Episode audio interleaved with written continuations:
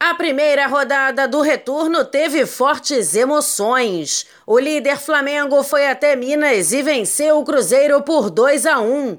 O resultado garantiu o time rubro-negro mais uma rodada na liderança com 45 pontos. O técnico Jorge Jesus exaltou a importância da vitória e elogiou a paixão do torcedor brasileiro.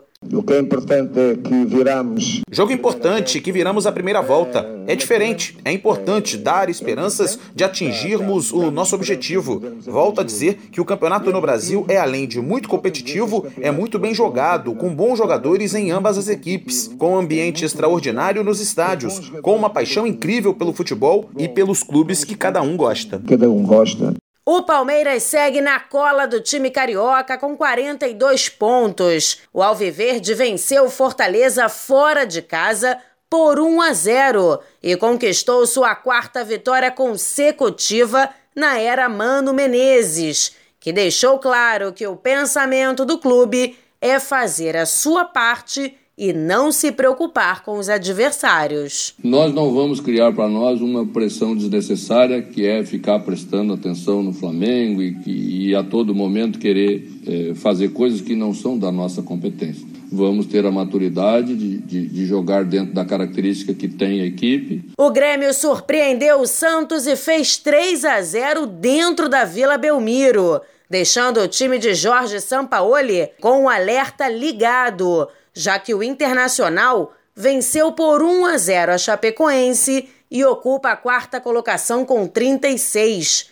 Na parte de baixo da tabela, o Goiás venceu o Fluminense por 3 a 0 em Goiânia. O técnico Ney Franco fala das estratégias usadas para vencer o confronto direto. Hoje foi um jogo que a gente conseguiu ter essa ligação né, da parte defensiva com esses três atacantes é, e isso aí foi determinante hoje, né? O único empate do fim de semana ficou por conta de Vasco e Atlético Paranaense, que ficaram no 1 a 1 em São Januário. O CSA venceu por 1 a 0 o Ceará. O Corinthians superou o Bahia por 2 a 1. Pelo mesmo placar, o São Paulo bateu o Botafogo no Rio de Janeiro.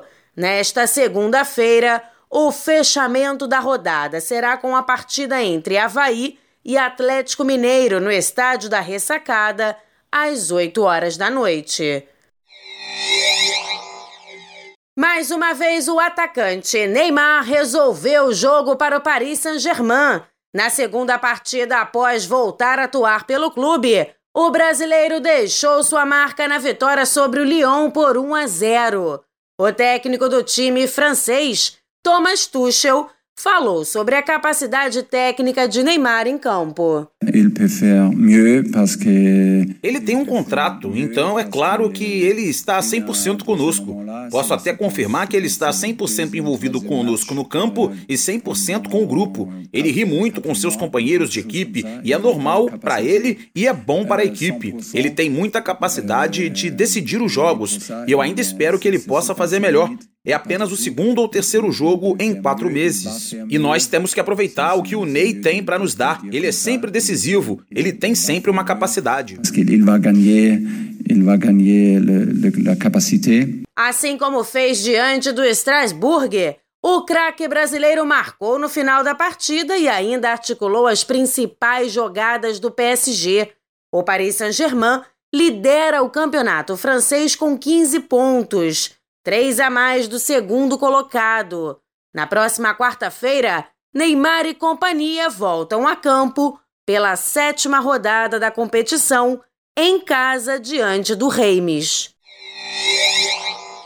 A FIFA realizou neste domingo na Itália a primeira conferência de futebol para analisar dados da Copa do Mundo Feminina. A Confederação Brasileira de Futebol participou de um grupo de estudos técnicos para debater as estatísticas do Mundial da França. A cerimônia contou com a presença da técnica da seleção brasileira Pia Sandroger, o coordenador de seleções femininas Marco Aurélio Cunha e a auxiliar técnica Beatriz Vaz. Foi entregue aos treinadores e diretores técnicos um relatório sobre a maior edição da Copa do Mundo, onde comprova que a edição deste ano apresentou desenvolvimento técnico, tático e físico nunca antes alcançados pela modalidade.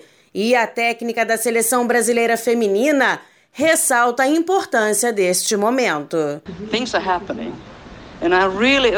Então, as coisas estão acontecendo e eu sou grata pelo presidente da FIFA dizer, e abro aspas, algo está acontecendo. E dizer isso à frente de 150 países é importante. Não só as palavras, mas para quem ele disse. E de volta ao Brasil, todas essas coisas boas, acho que posso usar isso no meu novo país. Também neste fim de semana foi realizado o Prêmio Diversidade FIFA. O evento faz parte da série de cerimônias da entidade que vai debater e promover ações ligadas ao esporte. O secretário-geral da CBF, Walter Feldman, esteve na premiação deste ano que homenageou a Fundação Futebol Mais, uma organização sem fins lucrativos que incentiva a prática esportiva para crianças e adolescentes em contextos de vulnerabilidade social. Nesta segunda-feira vai acontecer o FIFA The Best, evento que premia os melhores do ano no futebol feminino e masculino.